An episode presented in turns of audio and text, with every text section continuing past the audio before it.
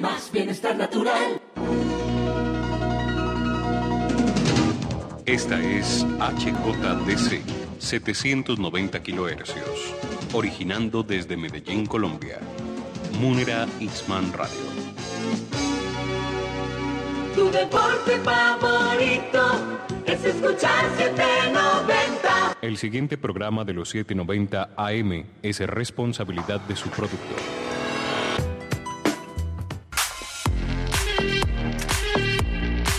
En minutos inicia Al César lo que es del César, un espacio periodístico que busca investigar y narrar historias sobre diversas temáticas que aborden respuestas al ciudadano y sociedad del siglo XXI. Ya estás en sintonía por los 790 AM de Munera Itzman Radio. Mantente informado con la dirección de César Augusto Montoya Palacio. Comenzamos.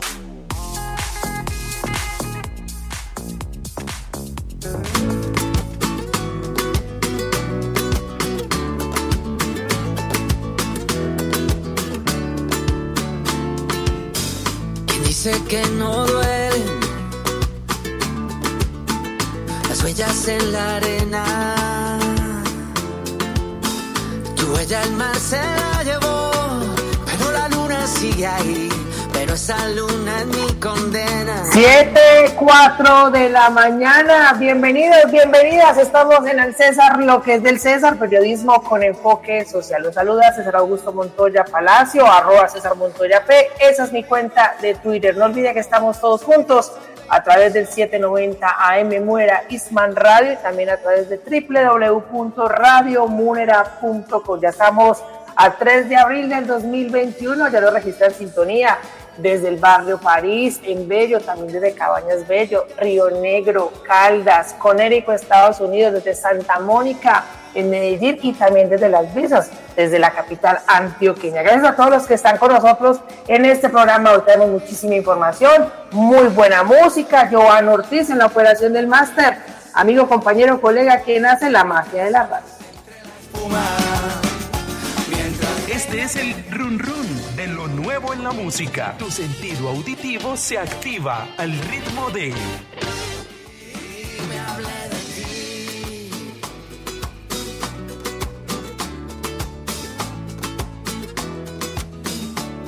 Y no, no estamos equivocados de sección. Claro que es el run run de lo nuevo en la música, recordando también una de las grandes canciones de los 90 y también principios de los años 2000, Cara Luna de Basilos. Pero en esta nueva versión, quizás usted escuche una nueva voz y es nada más y nada menos que de Carlos Vives el grupo ha hecho entonces una regrabación al lado del cantante Samario y esta es la presentación de Cara Luna en su versión 2021. Escuchemos un poco y vamos con una imagen en palabras. Pero esa luna es mi condena. Despacio en la mañana, oh, a gritos por la noche. Las voces vivas del recuerdo se disfrazan de intuición y en una voz tu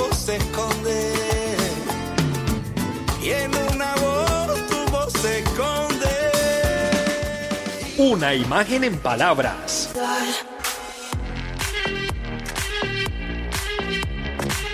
Siete, seis de la mañana y bueno, vamos a iniciar con toda la información de lo que está sucediendo en la capital antioqueña y el departamento a raíz del incremento de contagios por causa del coronavirus.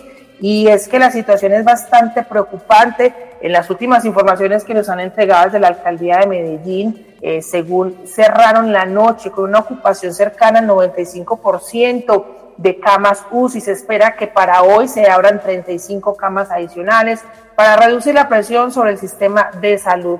El alcalde de Medellín, Daniel Quintero, acaba de, de tirar un trino, el cual es de las 6 de la mañana, puesto de mando unificado de salud con todo el equipo de gobierno. Hoy nuestra meta es abrir estas 35 nuevas camas UCI para bajar la presión al sistema de salud y tomar nuevas medidas.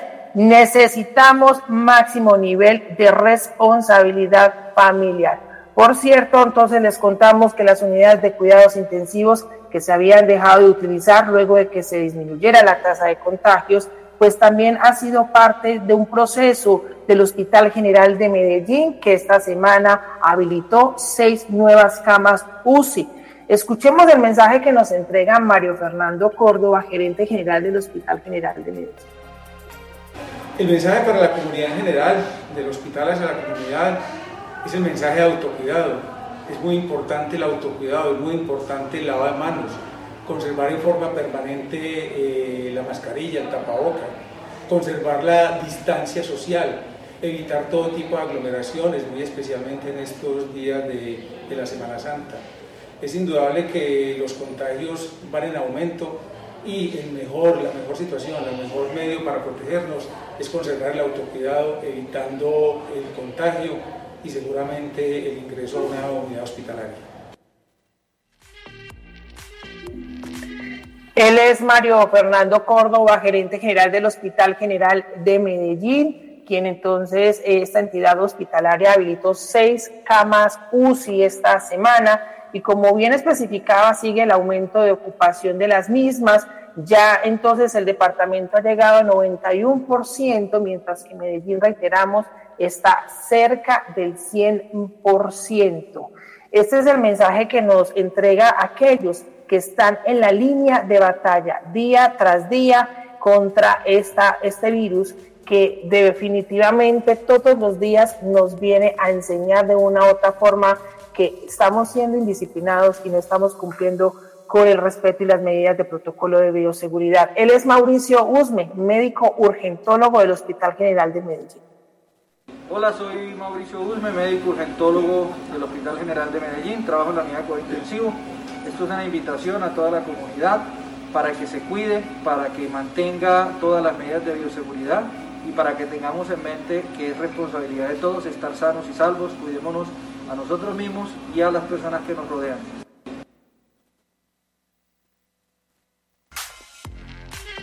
Mauricio Usme, urgentólogo del Hospital General de Medellín. Y también entonces la invitación es a que nos mantengamos en casa por ahora. Recuerde que ya esta ocupación entonces hace que entren las medidas de bioética, la cual entonces empiezan a, seleccionar qué personas son las que deben de recibir estas camas UCI. Y hasta el momento se está registrando que varias personas aún tienen que esperar que le puedan ser ingresados a las unidades de cuidados intensivos. Este es el mensaje que nos entrega desde el Hospital General de Medellín, Clarissa Duarte. Ella es enfermera. Buenas tardes, mi nombre es Clarissa Duarte, yo soy enfermera del Hospital General de Medellín del área de vacunación. Eh, respecto a las medidas que está tomando el Ministerio de Salud eh, para disminuir los contagios, eh, me parecen unas medidas muy adecuadas y muy buenas, porque con ello podremos parar esta tercera ola de contagios y es algo que hacemos por nuestra familia y por la sociedad. ¿Qué recomendaría yo?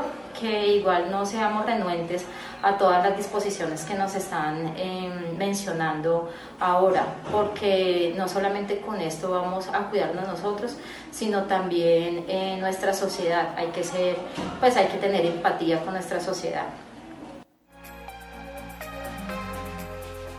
Gracias a Clarisa Duarte, enfermera del Hospital General de Medellín. Ahí está el mensaje. Cuídese, cuide a su familia, a sus seres queridos, que en estos momentos estamos en, esta tercer, en este tercer pico del coronavirus. 7:11 de la mañana. Vamos a esta breve pausa comercial y regresamos con más información.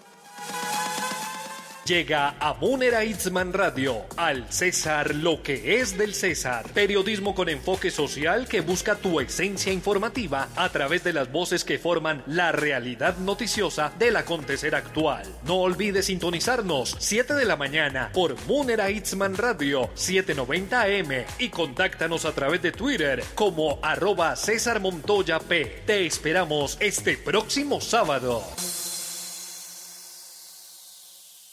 Del lado municipal, la noticia es... Del lado municipal vamos a enfocarnos entonces cómo va el plan nacional de vacunación, especialmente en dos municipios. Y es que esta semana se dio a conocer que la capital antioqueña recibió 30 mil dosis de la vacuna AstraZeneca. Sin embargo, la secretaria de Salud de Medellín, André Uribe, también hizo un anuncio muy importante y es que se van a habilitar otros puestos de vacunación. Estos son en la Clínica de la 80, Coliseo Iván de Bedú, Institución Educativa Pascual Bravo y la Institución Educativa ITM Fraternidad. Ella es Andrea Uribe Montoya, secretaria de Salud de Medellín.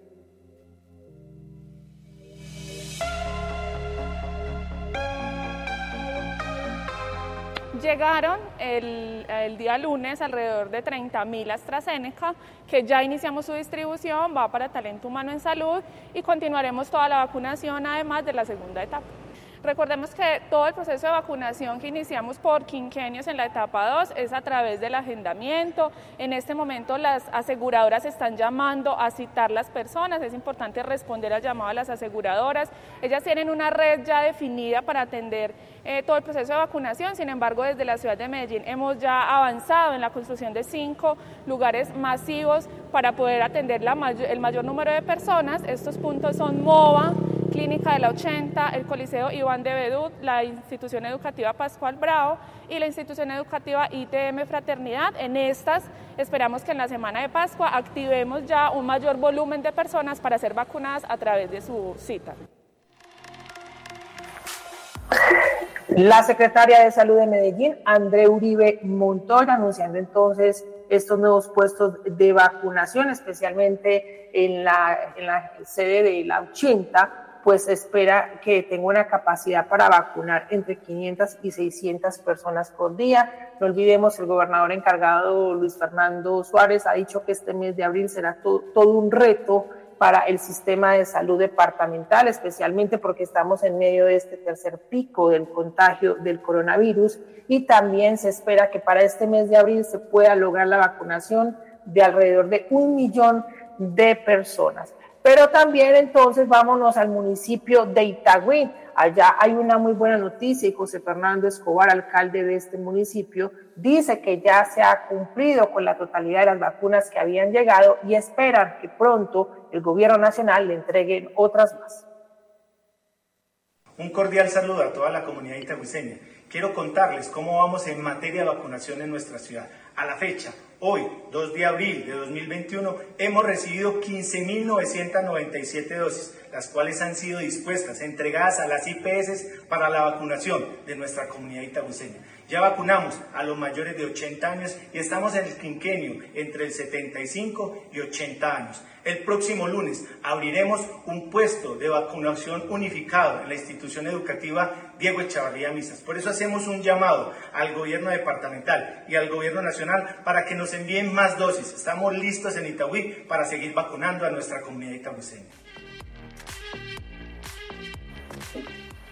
José Fernando Escobar, alcalde del municipio de Itagüí. 7:15 de la mañana. ¿Cuál es la noticia del lado regional? Del lado regional, la noticia es. Y les mencionaba a Luis Fernando Suárez, gobernador encargado del departamento, que ha venido atentamente, muy, muy puntual, analizando lo que está sucediendo con este incremento de contagios del coronavirus. Y se espera que para esta próxima semana posiblemente se tomen nuevas medidas restrictivas para nosotros los ciudadanos, porque hasta el momento pues la situación está bastante preocupante. Recordemos para aquellos que apenas están sintonizando el programa, Medellín se acerca al 100% de ocupación de camas UCI, mientras que, mientras que el departamento tiene alrededor de 91%. Y es que durante el Viernes Santo el gobernador encargado, Luis Fernando Suárez, se reunió con representantes de las IPS y EPS del departamento para aumentar la capacidad de atención en estas camas UCI. Según él, debemos disminuir la velocidad de contagios, aumentar capacidades y avanzar en la vacunación. También durante el día de ayer, Suárez dijo que no están satisfechos con el avance que viene teniendo el Plan Nacional de Vacunación, especialmente en el departamento. Dice que algunos municipios no avanzan y aún se quedaron estancados en un 50%. Escuchemos. Buenas tardes, alcaldesas, alcaldes. Este mensaje es para ustedes. Quiero estimularlos a que avancemos con el plan de vacunación en el departamento. Debo decirlo de manera realista. No estamos satisfechos con el avance del plan de vacunación en el departamento. A nuestro departamento han llegado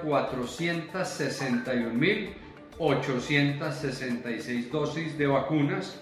Hemos entregado a sus municipios 402.103 dosis y de esas hemos aplicado 308.985. Corresponde al 76% de las dosis que les hemos entregado. Ese 76% no es satisfactorio. Antioquia debería estar por encima, ojalá, del 85%. Hemos dicho que abril va a ser el mes más retador en el plan de vacunación de Antioquia y por eso quiero estimularlos a que ustedes personalmente lideren el plan de vacunación de sus municipios con los secretarios o secretarias de salud, con los gerentes de sus hospitales, con las IPS vacunadoras. Las subregiones que presentan, digamos, menor nivel de cumplimiento en la vacunación son el área metropolitana del Valle de Aburrá con el 73.5%, el occidente con el 74.3% y el Magdalena Medio con el 64.9%. Pero hay muchos municipios de Antioquia que están por debajo incluso del 50% y tienen vacunas disponibles. Hoy, en el marco de la pandemia del COVID y con la nueva, el nuevo incremento de casos, no es justificable que no estemos avanzando con el plan de vacunación. Por eso los quiero estimular a que ustedes directamente lideren el plan de vacunación en sus municipios y corrijamos ese, ese rezago que tiene el departamento de Antioquia.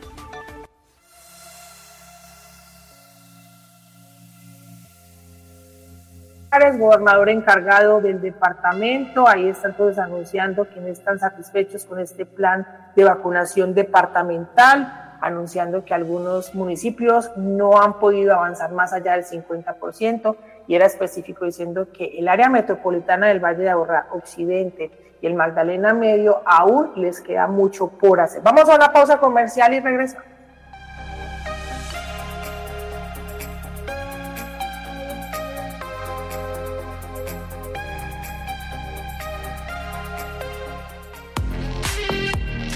Ya eres parte de la noticia. Mantente al aire con nosotros en Al César lo que es del César. Periodismo con enfoque social. No te desconectes de la sintonía de Munera Itzman Radio. Regresamos en minutos.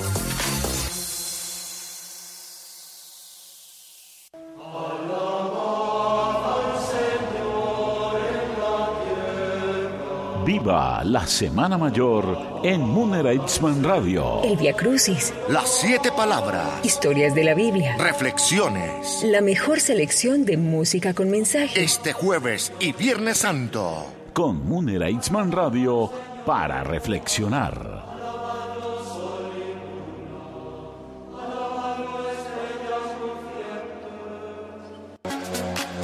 Activa tu sentido periodístico y juntos transformaremos el lado positivo de la noticia. Continuamos en Al César, lo que es del César. Periodismo con enfoque social por Munera Itzman Radio. En Al César, lo que es del César, la música nos alegra la vida. Este es el sonido vintage sabatino. Te presentamos la música de aquellos tiempos.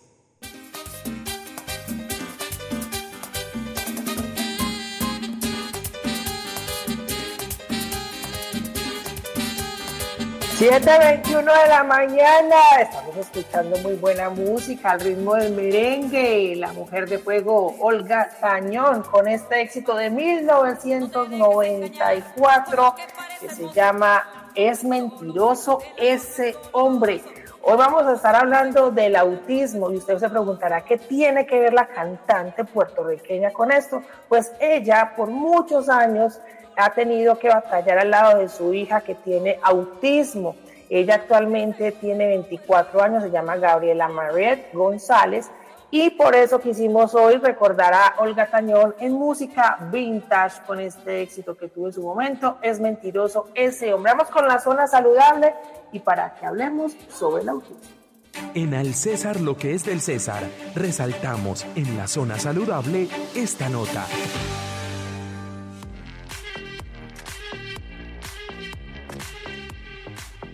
Y el día de ayer, 2 de abril, justamente fue el día para crear conciencia acerca del autismo, decretado por las Naciones Unidas con el objetivo de mejorar la calidad de vida tanto de la población infantil como de los adultos que sufren esta discapacidad y así poderles brindar una mejor calidad de vida. Esto es lo que nos explica Nubia Bautista, subdirectora de enfermedades no transmisibles del Ministerio de Salud. Cada 2 de abril conmemoramos el Día Mundial de la Concienciación frente al Autismo, una condición que, eh, según la Organización Mundial de la Salud, afecta a uno de cada 160 niños en el mundo y a sus familias, que trae para ellos en general gran estigma y discriminación, una carga emocional y económica muy importante. Es una condición que se acompaña además usualmente de otras enfermedades como la epilepsia, la ansiedad, la depresión, el trastorno de hiperactividad con déficit de atención. Es así como es una condición compleja que requiere el posicionamiento permanente en la agenda pública y la sensibilidad social para abordarla de manera correcta. Este es un trastorno del neurodesarrollo, básicamente, que hace que los niños tengan formas de expresarse y de comunicarse diferentes y particulares, que tengan además em, repertorios de conducta estereotipados, repetitivos, en muchas ocasiones rígidos. Esta patología también representa un conjunto de dificultades y alteraciones que afectan el desarrollo neurológico de los niños y niñas en edades tempranas. Este término además abarca a un grupo de trastornos entre los que se encuentra el síndrome de Asperger, por ejemplo, el autismo clásico, el trastorno desintegrativo infantil y el trastorno generalizado del desarrollo no especificado, entre otros.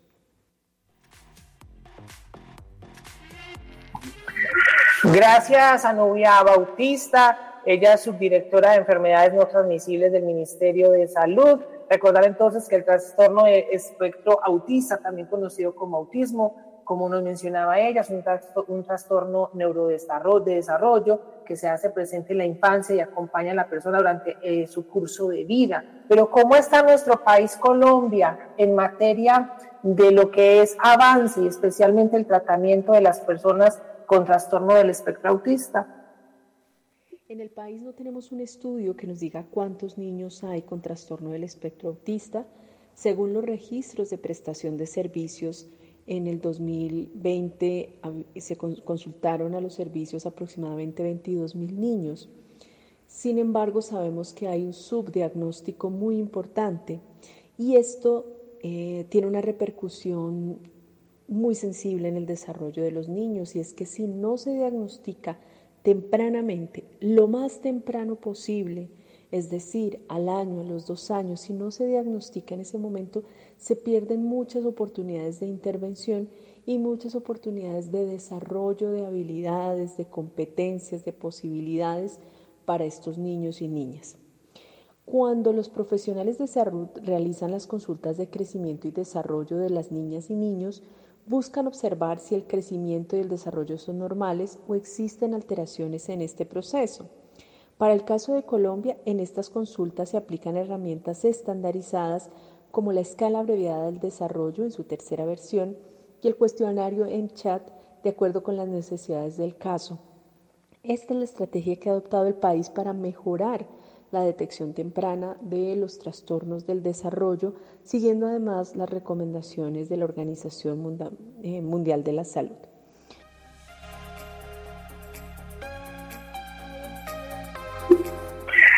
Importante entonces que no olviden 2 de abril, es el Día Mundial para crear conciencia sobre el autismo, un trastorno que día a día, como ya mencionó la señora Novia Bautista, ha incrementado alrededor de cada década. Y esto es lo que nos explica entonces cómo han sido esos avances, cuáles han sido eh, los resultados de las investigaciones. Uno de cada cuatro niños afectados por TEA, y esto también es muy importante en términos del tratamiento y del pronóstico, tienen inteligencia normal y ven mejorada su capacidad intelectual con la estimulación temprana. Son capaces de aprender como el resto de la población y para ello necesitan profesionales sensibles y especializados que conozcan las dificultades que enfrentan y las técnicas adecuadas para el caso. Las investigaciones han demostrado además que el abordaje temprano con terapia conductual, ocupacional y del lenguaje, estructuradas y orientadas a objetivos claros y particulares para cada caso, pueden potenciar en gran medida el desarrollo de los niños y niñas con trastorno del espectro autista, mejorando su bienestar y calidad de vida presentes y futuros. Es decir, que para este abordaje se requiere un equipo multidisciplinar. El trabajo, el tratamiento también puede incluir en algunos casos excepcionales medicamentos dirigidos a controlar algunos síntomas. Además, siempre se debe involucrar y fortalecer al grupo familiar, los padres y los cuidadores, procurando las intervenciones y apoyos adecuados para el desarrollo de las habilidades en el ámbito social, de la comunicación y de la vida diaria. Como país tenemos un reto muy importante en el que nos encontramos trabajando con las sociedades científicas, con la sociedad civil, alrededor de garantizar integralidad en la atención, oportunidad y calidad eh, para los niños con trastorno del espectro autista y sus familias. En ese sentido, creemos que la implementación de las rutas integrales de atención en salud, la ruta de promoción y mantenimiento de la salud donde se hace ese diagnóstico temprano que es tan importante, y la ruta de atención para personas con problemas y trastornos mentales donde está el trastorno del espectro autista son fundamentales. Para esto, claramente debemos aumentar la cantidad de redes de prestadores de servicios que permitan la continuidad y oportunidad y calidad en la atención integral para los niños y niñas con diagnóstico de trastorno del espectro autista e implementar la prestación y el pago de los servicios orientados a resultados y a una adecuada gestión del riesgo. Además, debemos fortalecer los sistemas de información que permitan el seguimiento nominal, es decir, el seguimiento uno a uno de toda la atención que tienen los niños, tanto en los prestadores no especializados donde se puede hacer una gran labor en el diagnóstico temprano y en el apoyo al tratamiento, como en los prestadores especializados donde están los profesionales expertos en el tema.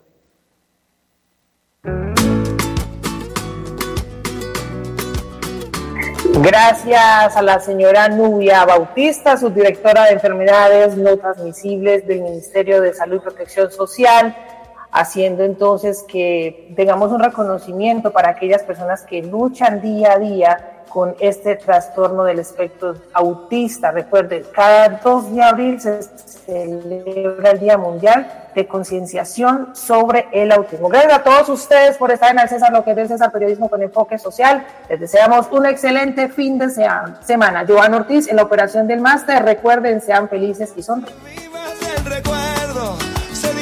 de intuición